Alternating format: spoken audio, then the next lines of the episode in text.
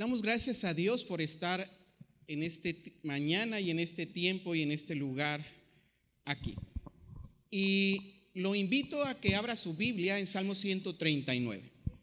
Gracias. Salmo 139.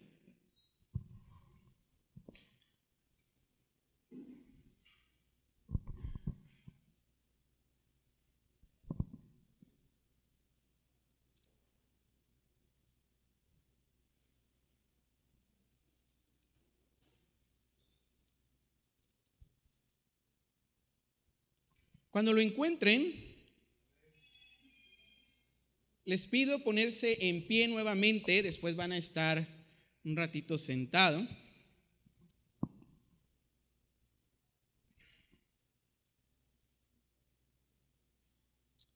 Y vamos a leer con voz fuerte los primeros seis versículos. Si ya lo tienen, digan amén. Juntos leamos, dice la palabra de Dios, oh Jehová, tú me has examinado y conocido. Tú has conocido mi sentarme y mi levantarme. Has entendido desde lejos mis pensamientos. Has escudriñado mi andar y mi reposo, y todos mis caminos te son conocidos. Pues aún no está la palabra en mi lengua, y he aquí, oh Jehová, tú la sabes toda. Detrás y delante me rodeaste y sobre mí pusiste tu mano. Tal conocimiento es demasiado maravilloso para mí. Alto es, no lo puedo comprender. Cierre sus ojos y oremos a Dios. Padre, en esta mañana ponemos esta palabra en tus manos. Queremos que tu Espíritu Santo se mueva y hable a través de la Escritura y ella nos lleve a entender y a conocer tu santa voluntad. Sea tu nombre bendito desde ahora y para siempre y nos ponemos en tus manos en Cristo Jesús, nuestro amado Salvador. Amén. Tome su lugar, hermano.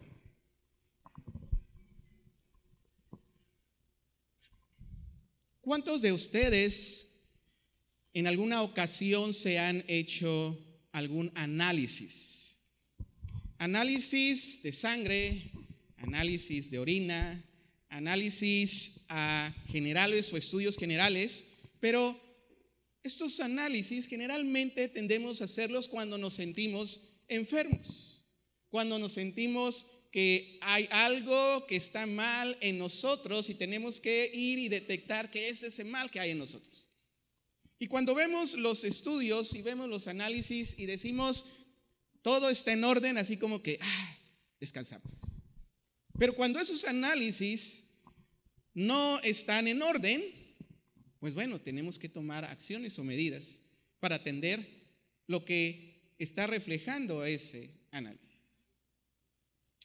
Hoy en Salmo 139 encontramos un análisis que hace Dios. Y precisamente el título de este mensaje es Examinado por Dios. Porque dice la escritura, Dios, tú me has examinado y tú me has conocido. Y la palabra examinar se refiere a investigar, se refiere a analizar algo con detenimiento. Y hay unos textos que están ahí mismo en Salmo 139 y que en el versículo 23 nos citan, examíname, oh Dios, y conoce mi corazón. Pruébame y conoce mis pensamientos. Ahora, cuando el salmista está diciendo, examíname, oh Dios, es que el salmista reconoce que hay algo en su vida, en su corazón, que necesita ser atendido. Examíname, oh Dios, y conoce mi corazón. Pruébame y conoce mis. Y entonces en ese examen En ese análisis le dice el salmista en el versículo 24, y ve si hay en mí camino de perversidad. Ve si hay algo malo en mí. Esos análisis necesitan reflejar si todo está en orden o si hay algo malo que yo necesito atender, que yo necesito corregir, que yo necesito sanar o curar. Ahora, el cuerpo siempre nos avisa cuando hay algo que está mal, que está funcionando mal. Y reacciona con temperatura y reacciona con reflejos eh, de, eh, eh, de, tos, escurrimiento nasal, se refleja con dolor de cuerpo, refleja con muchas cosas. Pero hay enfermedades que son silenciosas,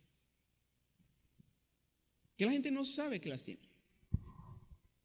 Y esas enfermedades son muy peligrosas. Una de ellas es la presión arterial. La gente no sabe que está enferma. Otra de ellas es el cáncer. De repente la gente no sabe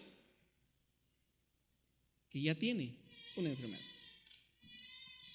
Y en la vida espiritual, hermanos, en la vida del cristiano, cuando nosotros buscamos ser examinados por Dios, es porque muchas veces no nos damos cuenta de la situación en la que nos encontramos y Dios nos está mandando señales, pero nosotros ignoramos esas señales. Y entonces podemos nosotros, a la luz de la escritura, ser examinado y entender que hay situaciones en nuestra vida espiritual que tenemos que corregir. Muchas veces nos damos cuenta de los errores de los demás, pero no nos damos cuenta de nuestros errores. O no nos gusta escuchar nuestros errores, o no nos gusta reconocer nuestros errores. Pero cuando leemos el Salmo 139 y entendemos que el salmista escribe, tú has conocido cuando me siento, tú conoces cuando me levanto, tú entiendes mis pensamientos, tú has escudriñado, has analizado cuando camino y cuando estoy en reposo. Y todo te es conocido, aún las palabras que yo hablo.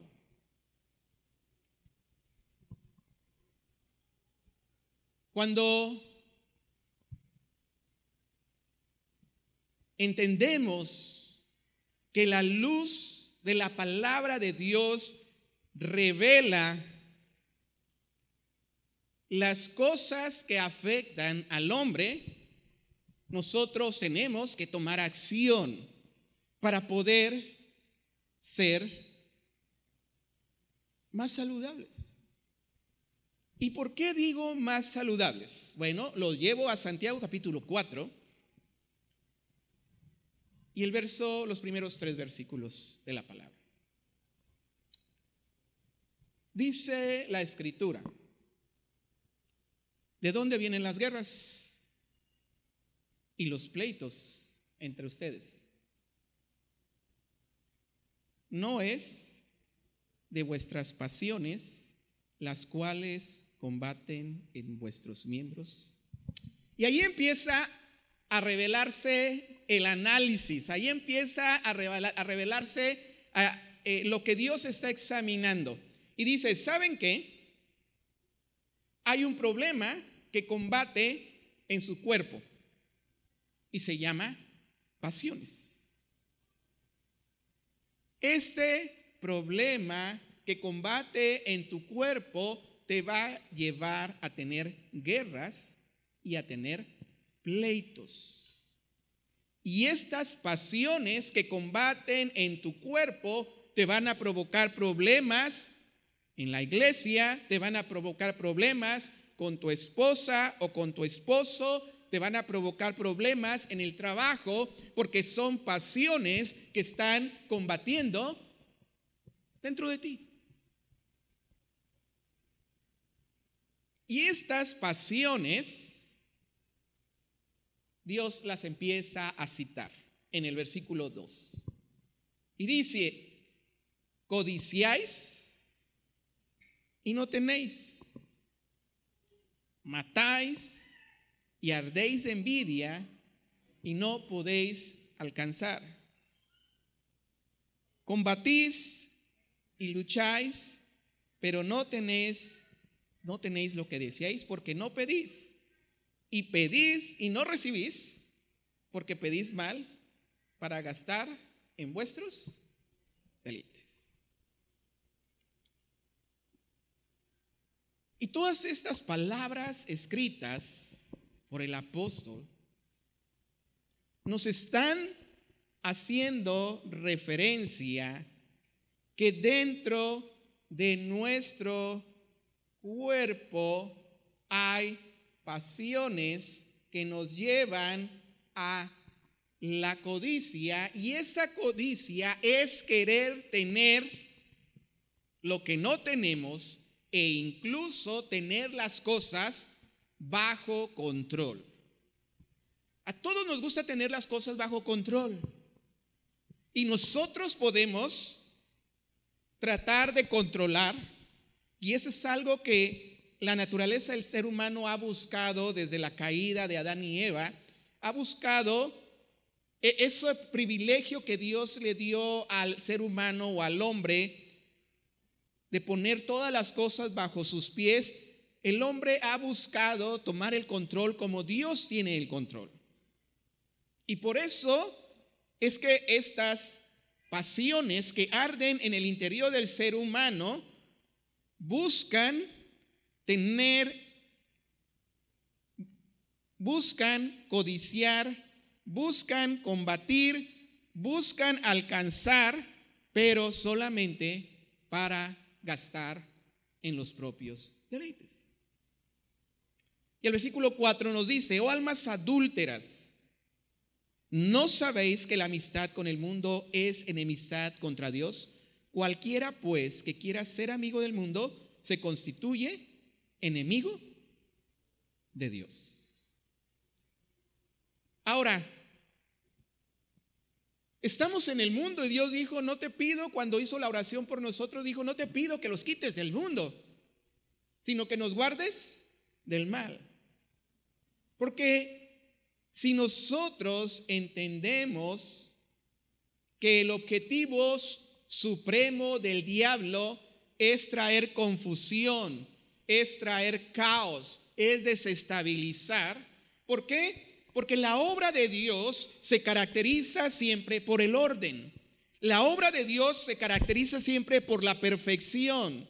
Todo lo que Dios ha hecho en el universo está estrictamente clasificado en un orden asombroso. Y los que saben de matemáticas eh, conocen que la simetría y el orden cuántico de la naturaleza es asombroso.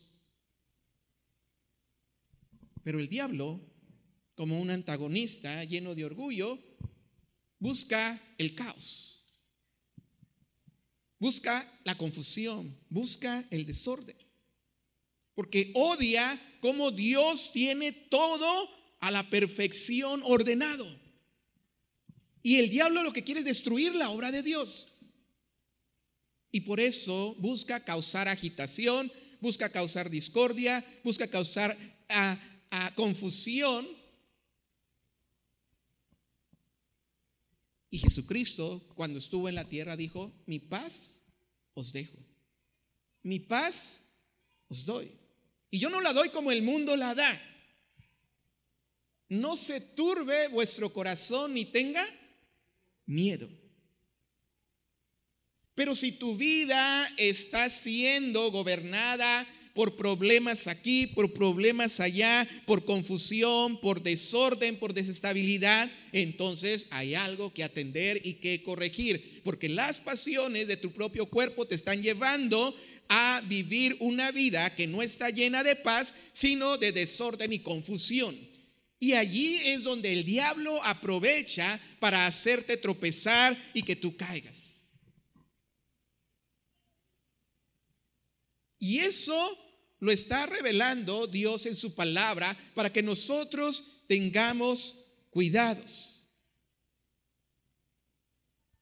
Y el asunto está que muchas veces no nos damos cuenta de las situaciones en las que nos encontramos porque estamos tan atareados, estamos tan llenos eh, de cosas que queremos hacer que no escuchamos la voz de Dios, ni vemos la voluntad de Dios, ni nos percatamos de a dónde vamos con eso que estamos haciendo, con esa que estamos sintiendo, hacia dónde vamos y nos estamos dirigiendo, porque no es la voluntad de Dios, sino es mi propia voluntad. Y tenemos una ilustración bíblica ya en Génesis, que es el caso de Caín y Abel. ¿Existen personas como Caín? Sí. ¿Existen personas como Abel? Sí. Dos hermanos que sin razón alguna, sin razón alguna, Caín empieza a sentir discordia, celos de su hermano. Cuando presentan las ofrendas, fue la cereza del pastel. Mis hermanos, tú no puedes odiar a alguien de la noche a la mañana, al grado de querer asesinarlo. Tuvo que haber algo en el corazón, en la mente de Caín, donde empezó a maquinar y a ver que todo lo que hacía su hermano estaba mal, ya no le parecía, vio que Dios no le recibió la ofrenda, se enojó y empezó, y empezó, y empezó, y no se detuvo hasta que mató a su propio hermano.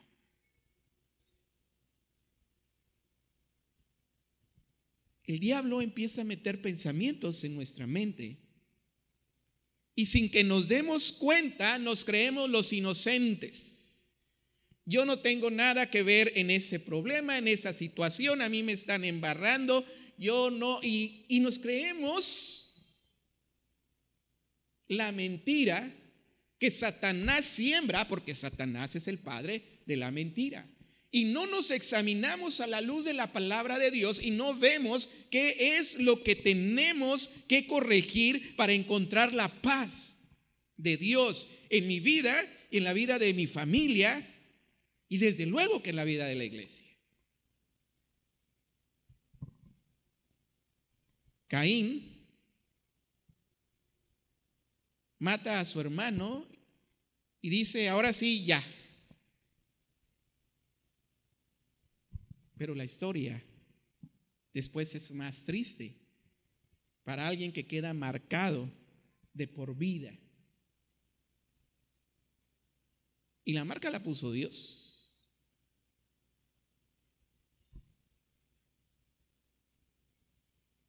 Seguimos en Santiago 4 y los llevo al versículo 7. ¿Qué debemos hacer entonces con estas pasiones, que arden dentro de nosotros y que nos llevan a estar en una revolución constante y no sentir la paz en nuestra vida, la paz de Dios. Dice el versículo 7, someteos pues a Dios. ¿Resistid a quién? Y entonces el diablo. Y ahora, ¿cómo te sometes a Dios? ¿Cómo te pones sujeto a la voluntad de Dios. Bueno, es muy sencillo. Ahí el mismo versículo lo dice. Bueno, el siguiente versículo dice, acercaos a quién. ¿Y él? Así de sencillo. Acercaos a Dios. Y él, entonces, va a empezar a acercarse a tu vida y desde luego que el, versículo cita, pecadores, limpiad las manos y vosotros los de doble ánimo, purificad vuestros corazones. Pero me quedo con la primera parte ahorita, acercaos a Dios. Acercaos a Dios significa estar decidido a escuchar siempre la voz de Dios. Estar decidido a venir a la casa de Dios y hacer este análisis que son palabras que nos sirven para vernos interiormente, pero también nos sirven para animarnos, pero, también dice la palabra de Dios que es para corregir, para instruir, a fin de que el hombre de Dios esté preparado. Pero cuando aquellos discípulos les fue arrebatado su maestro y se quedaron solos sin Jesús, ellos empezaron a congregar y perseveraban unánimes en la oración. Pero hubo un discípulo llamado Tomás y que en la, bueno, dice que también llamado Dídimo, en la versión eh, popular de Dios habla hoy, dice que esta eh, palabra se traduce como gemelo. Hubo un Tomás que no estuvo cuando llegó Jesús a verles por primera vez después de la resurrección. Este Tomás,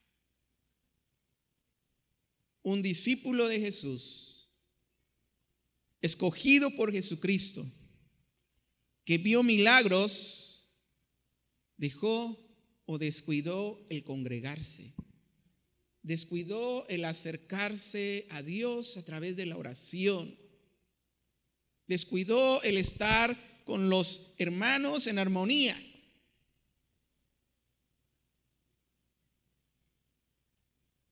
Y como un discípulo de Jesús, y Tomás también llamado Dídimo, o gemelo o mellizo, en las congregaciones hay muchos que se comportan como Tomás. Creyentes descuidados, creyentes que se ausentan de los cultos, creyentes que son muy racionales hasta no ver no creer. Creyentes que se excusan porque no está el líder, porque el pastor no los visita, porque creyentes que incluso llevan la contraria a las convicciones espirituales de fe y de verdad. Y yo no digo que no sean salvos, y yo no digo que no hayan sido llamados por Jesucristo. Estamos diciendo que son creyentes que como Tomás experimentan este tipo de situaciones. Y entonces Tomás pierde la bendición en la primera visita del Señor Jesucristo.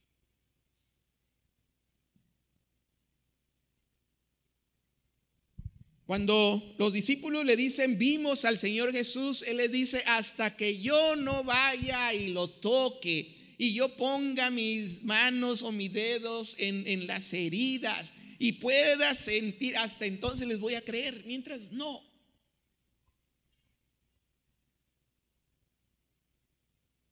¿Y qué representa eso?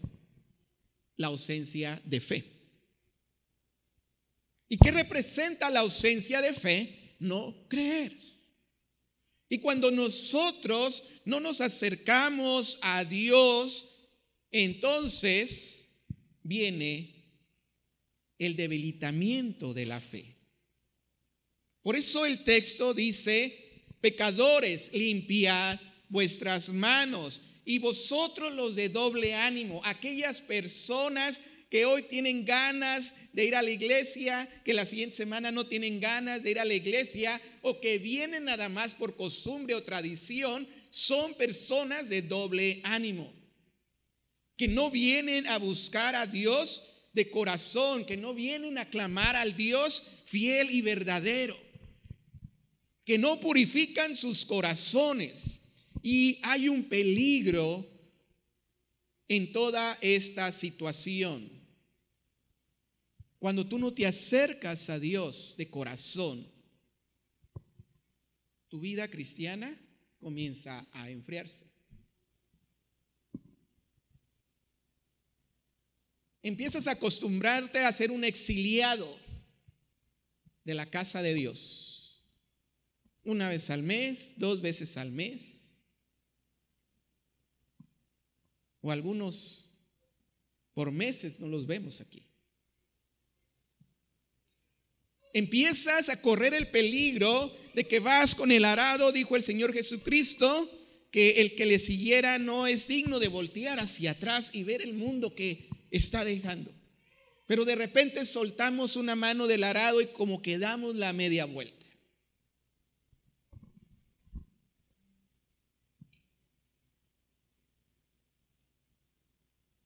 El tener un doble ánimo, el no acercarnos a Dios, el no purificar nuestro corazón, nos va a dejar ser sorprendidos fácilmente por el diablo. Y nos va a llevar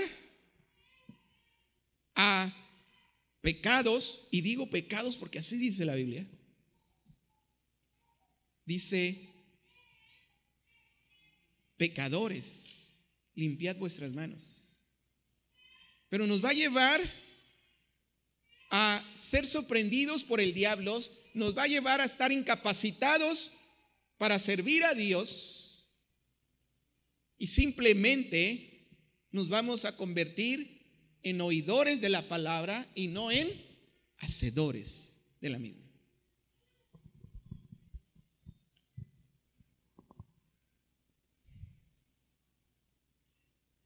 Desde que se inventaron las excusas,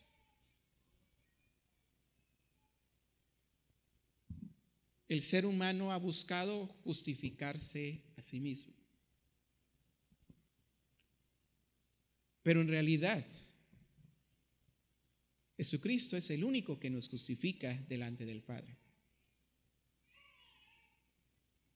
Cuando nosotros estamos siendo sorprendidos por el diablo, por estar en un doble ánimo, por estar alejados de la presencia poderosa de Dios que limpia y que purifica, nos encontramos otra parte de este examen que Dios hace en la vida del hombre.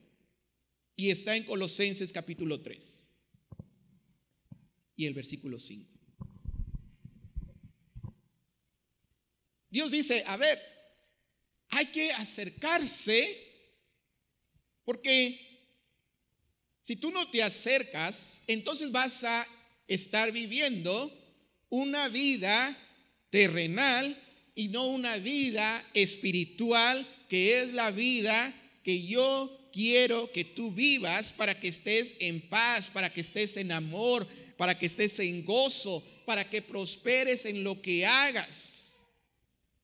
Pero entonces dice Dios, pero hay algo que estorba y que tienes que hacer morir, según Colosenses capítulo 3 y el verso 5.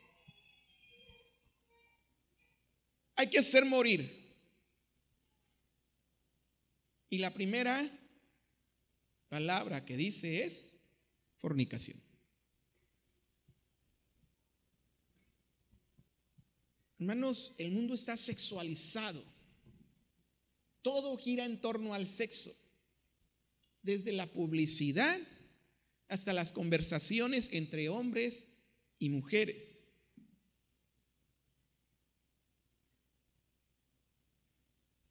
Impureza, pasiones desordenadas, malos deseos.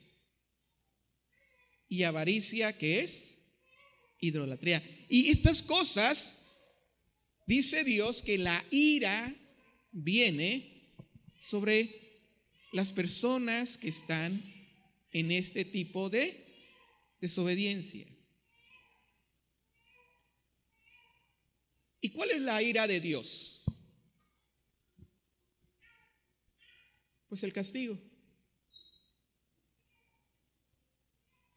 Todas las pasiones desordenadas, pues las encontramos en toda la perversión y depravación sexual que hay en nuestro mundo. Y que hoy quieren ir por los niños para que entren desde la niñez a esta depravación sexual, con pasiones desordenadas con malos deseos. Y viene la avaricia, que es la idolatría. Pero son cosas que ya no debes de tener en tu vida. Dice, en las cuales ustedes también anduvieron en otro tiempo y vivían en esas cosas, pero ya son cosas que tú ya debes de tener erradicadas, muertas en ti. Pero el versículo 8 cita otras cosas que probablemente batalles en tu día a día. Y en el versículo 8 encontramos cosas como ira, enojo, ¿Y cuál es la diferencia entre la ira y el enojo? Bueno, la ira es cuando tú explotas, gritas, lastimas, ofendes y hasta golpeas. Eso es ira. El enojo tal vez no te lleve a tanto. Te molestas, sí, no te gustó algo, te enojaste, pero hasta ahí. Y Dios nos permite enojarnos. Airaos, pero no pequéis. Enójate, pero no peques, no se ponga el sol sobre vuestro enojo. Pero hay que quitarnos la malicia, la blasfemia, las palabras deshonestas. Y tal vez tú vas a decir, hermano, yo ya, también eso, ya, no tengo problema con nada de eso. Pues la lista sigue. Versículo 9. No mintáis los unos a los otros. Qué fácil es decir mentiras. Qué fácil es si lo decimos sin pensar. ¿Y quién es el padre de la mentira? Satanás. Él fue el que fue y le echó mentiras a Eva para que creyera lo que él decía y no lo que Dios había dicho.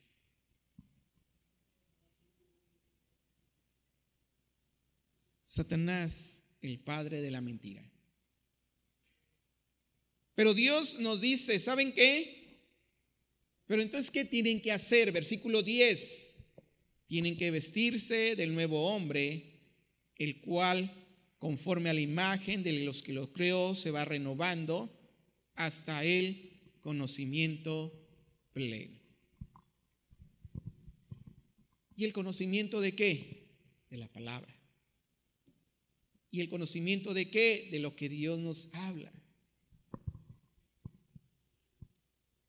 Y entonces, si nosotros vamos a quitar todas esas cosas que con las que batallamos, con las que sufrimos, las que nos causan problemas en nuestra familia, en nuestro trabajo, en nuestro matrimonio. Entonces, ¿qué tenemos que hacer? ¿Por qué lo tenemos que cambiar? En el versículo 12 nos dice la palabra de Dios que en lugar de todas estas cosas que batallan en nuestro cuerpo, que nos generan pasiones desordenadas, debemos de vestirnos como escogidos de Dios, santos, amados, de entrañable misericordia, de benignidad, de humildad, de mansedumbre y de...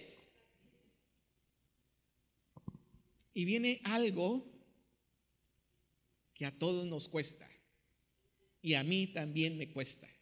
Versículo 13. Soportándonos unos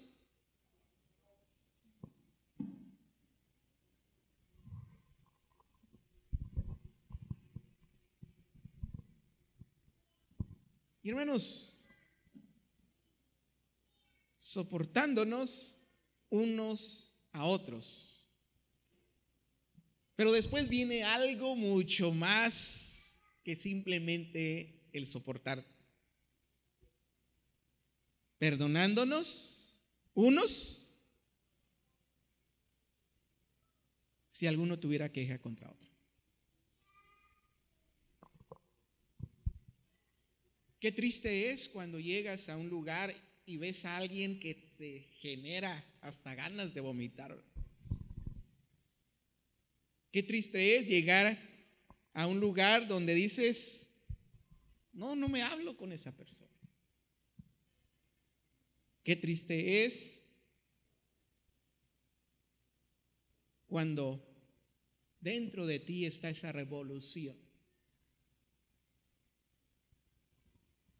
Y dice Dios, ¿sabes qué?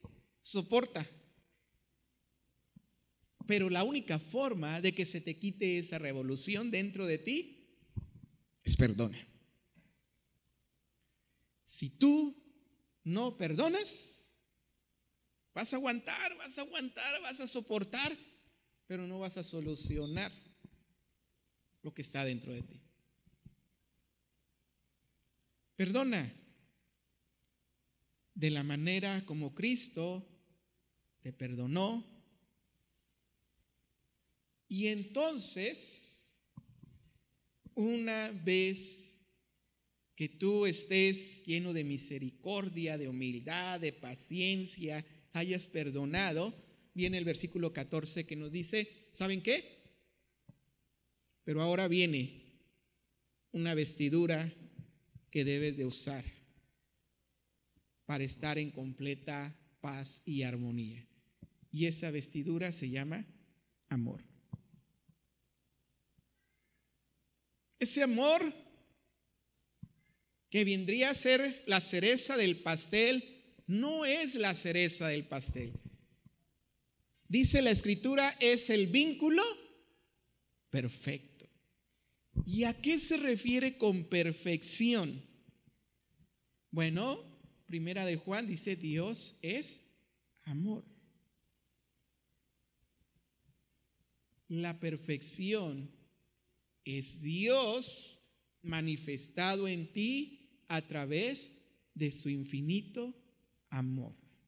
Y ese amor es lo que va a moverse y reflejar que hay algo distinto que te permite vivir, que te permite caminar con Dios. Y entonces, cuando llegues a ese vínculo perfecto de amor, te llevo al versículo 15 de Colosenses 3. Entonces, la paz de Dios, la paz de Cristo, empezará a gobernar tu corazón.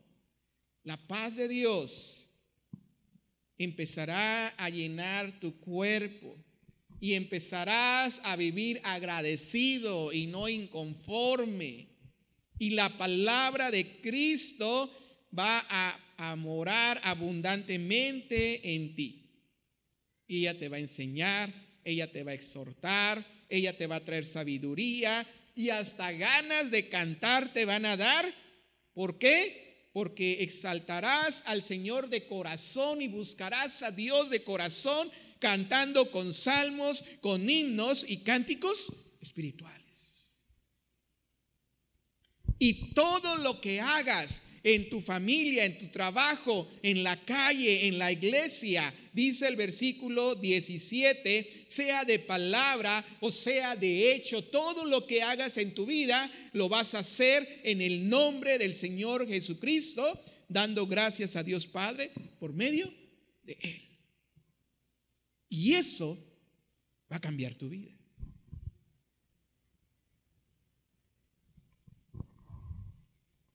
Ahora,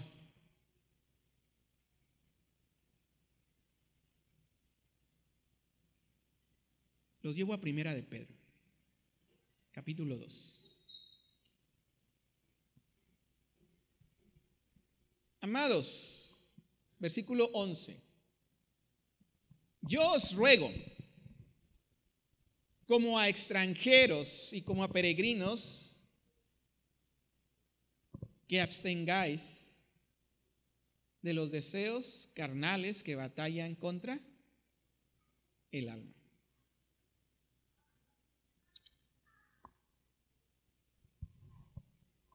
Mis hermanos, todas estas cosas que vimos no se van a desaparecer. Es una batalla continua. Todos los días vamos a batallar con el principal enemigo de tu vida cristiana. Y tú vas a decir el diablo, pero el principal enemigo de tu vida cristiana está enfrente de ti cuando te paras en un espejo. Eres tú mismo. Eres tú mismo. Porque Dice la escritura que nuestra carne va a batallar con nosotros todos los días. Y esta carne nos va a llevar a la tristeza, a la depresión, a la ansiedad, a la enfermedad, al enojo, a los celos, a las iras incluso al adulterio, a la fornicación, a toda clase de malos pensamientos. Aunque seas cristiano, sí.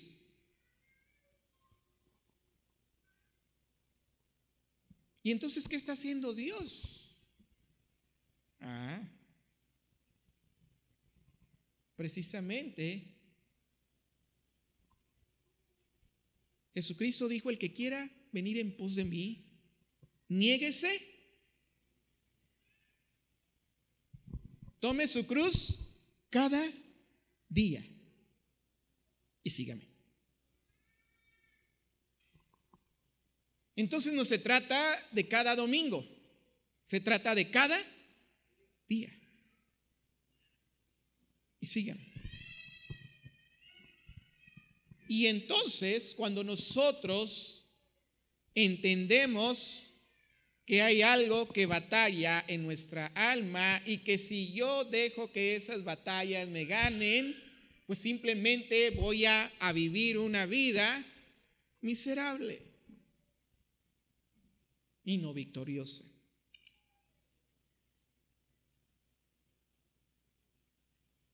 Pero entonces tengo que cambiar el chip de mi mente y mi corazón.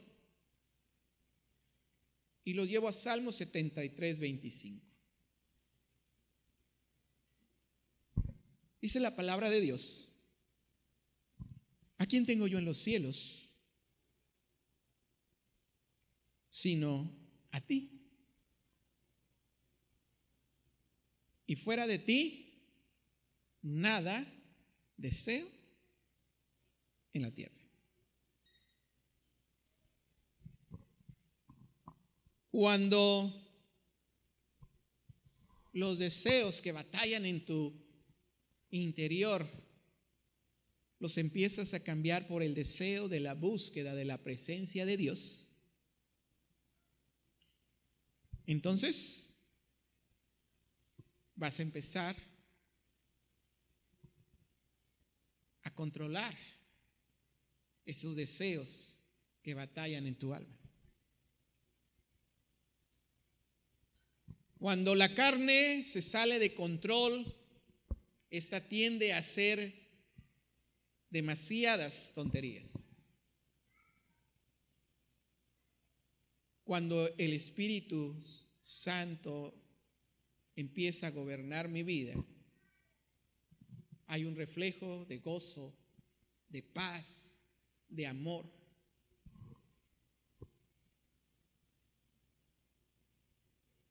Pero el asunto es que yo no puedo ir a sanarme de una enfermedad con el médico si yo no tomo la medicina que me da el médico?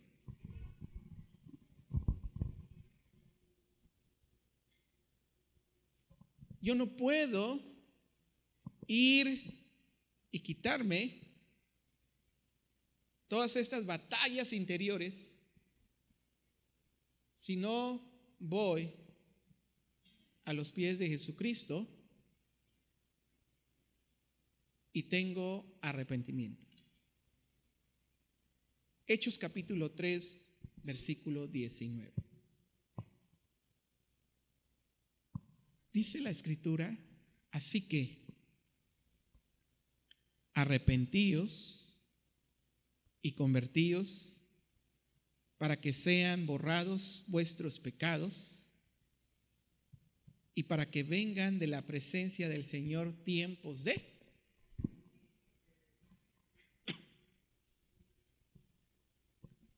arrepentíos y convertíos.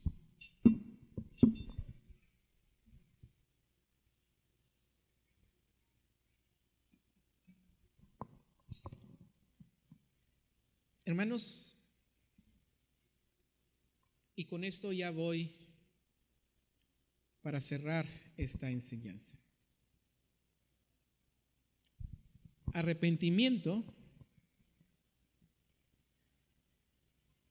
implica tres cosas. Primero, estar consciente de lo que, que, estás haciendo o de lo incorrecto que has hecho. Eso incorrecto la palabra lo llama pecado, así. Primero tienes que estar consciente de las cosas incorrectas que has hecho. Segundo, tienes que ir y hablar con Dios de frente y decirle, aquí estoy Dios, y vengo a pedirte perdón. Pero el arrepentimiento incluye una cosa más me aparto de eso. Entonces Dios va a decir, ok, tomamos todo ese bonche de pecados y errores y los vamos a borrar. ¿Y qué significa borrar? Desaparecer. Quitarlos. Ya no existen. Y eso es lo asombroso de nuestro Dios. Cuando Dios borra tus pecados, tú llegas y le dices, Señor, pero es que tú sabes que yo eh, eh, eh, soy bien enojón. Y le dice, a ver, yo no sé, porque eso ya quedó borrado.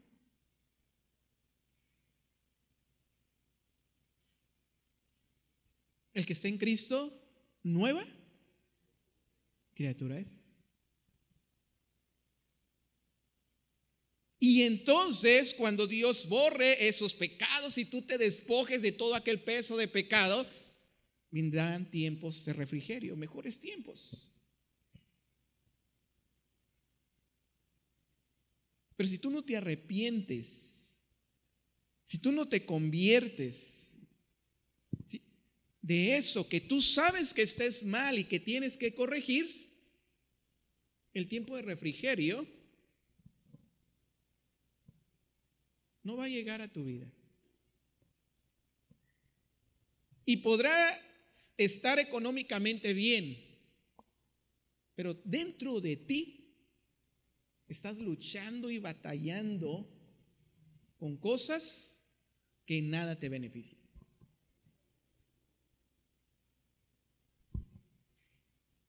En la época de Juan el Bautista, Juan aparece predicando y él les dice, arrepiéntanse de sus pecados, vuélvanse a Dios porque el reino de los cielos se ha acercado. Juan el Bautista no viene y, y le dice, mejórense, sean mejores ciudadanos. No. Él dice, arrepiéntanse. Y llega Jesucristo y también dice, arrepiéntanse. La vida cristiana no es la vida de las buenas personas. Jesucristo, cuando fue juzgado por sentarse con los pecadores, les dijo, ¿saben qué? Es que los sanos no tienen necesidad de médico. Los enfermos son los que tienen necesidad.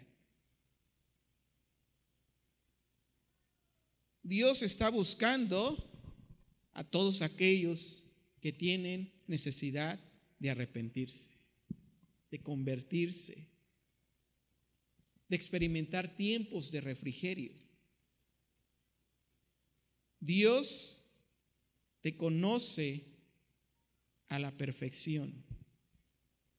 Dios conoce tu sentar y tu levantar. Y dice Salmo 139, donde iniciamos, aún cuando fui formado en el vientre de mi madre, aún ahí Dios conocía cada una de las cosas las cuales iban a ser formadas en mí. Dios conoce incluso cuántos cabellos tienes en tu cabeza. Él te conoce a la perfección. Pero la pregunta es, ¿y tú conoces a Dios? ¿Conoces el carácter de Dios? ¿Conoces la persona de Dios? ¿Conoces los pensamientos de Dios? Isaías 41, 13, y le invito a buscarlo en su Biblia, porque con eso vamos a terminar.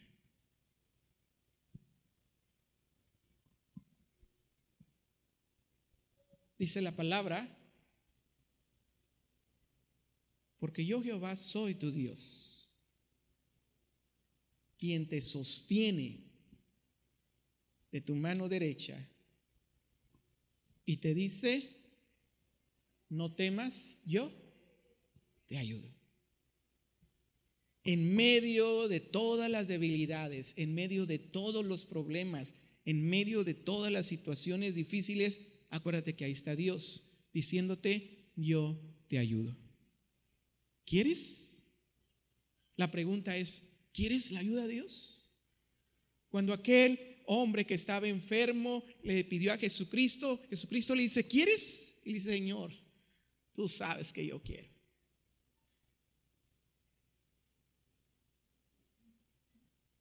Porque yo, Jehová, soy tu Dios aquí estoy, pero tienes que decidirte a entregarme tus luchas, tus problemas, tus debilidades.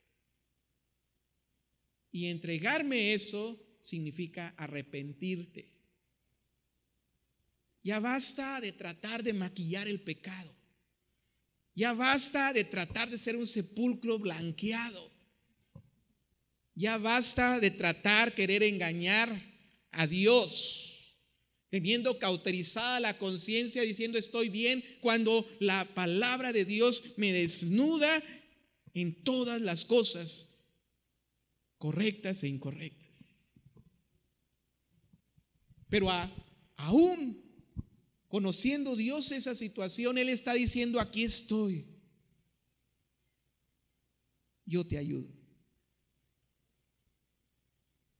Póngase de pie, hermano, porque vamos a hacer una oración. Porque yo Jehová soy tu Dios, quien se sostiene de tu mano derecha y te dice, no temas, yo te ayudo. Bendito Padre, gracias te damos, porque hoy tú nos examinas y conoces lo más profundo del corazón, incluso nuestros pensamientos. Nada te es oculto. Padre, pero tú quieres tiempos de refrigerios para nosotros. Tú quieres que deseemos y anhelemos la búsqueda de tu presencia. Tú quieres que estemos habilitados y capacitados para servirte